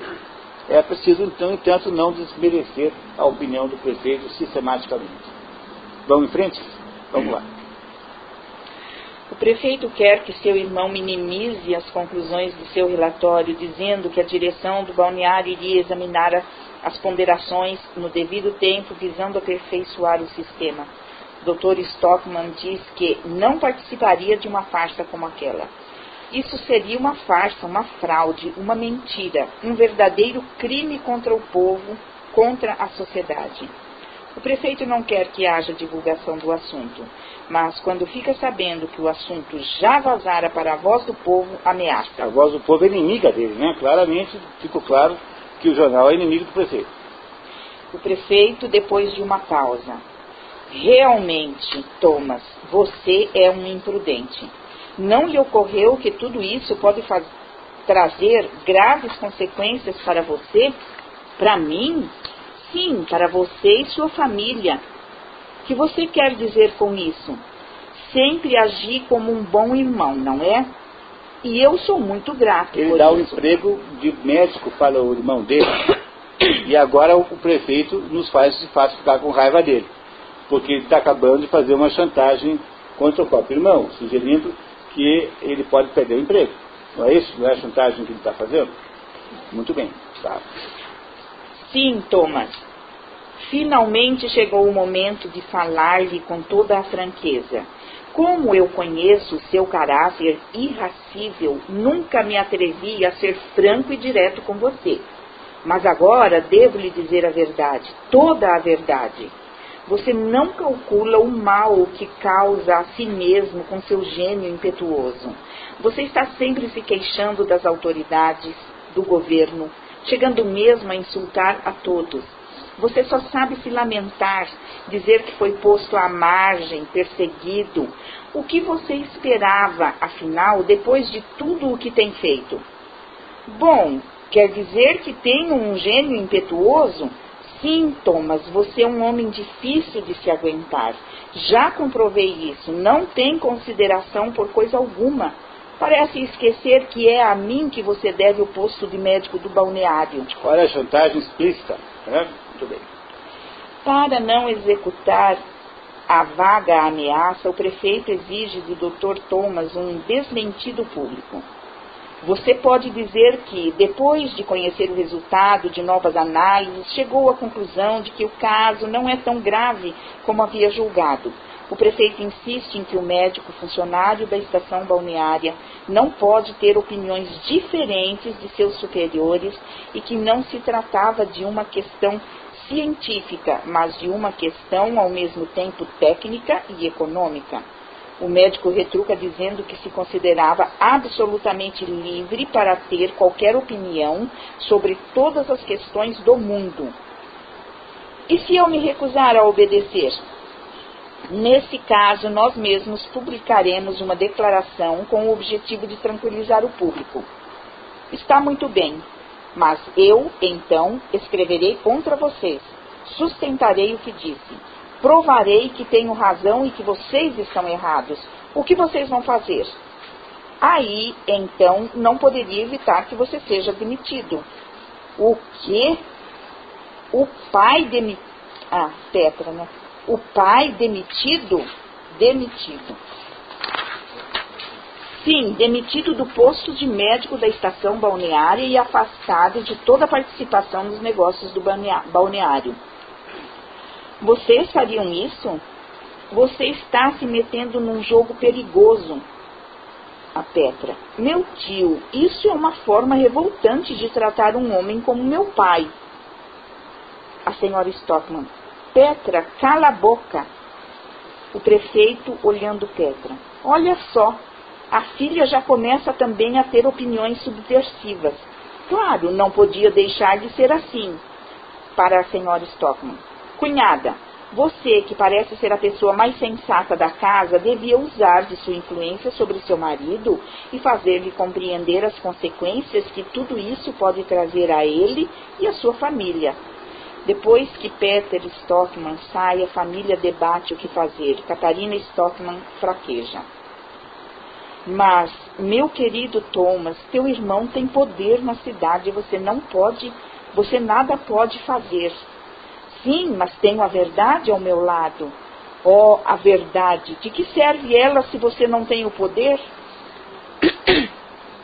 Mãe, como você pode falar assim? Quer dizer que, num Estado livre, não adianta nada ter a verdade ao seu lado? E, além disso, estão comigo a imprensa liberal e a maioria dos cidadãos.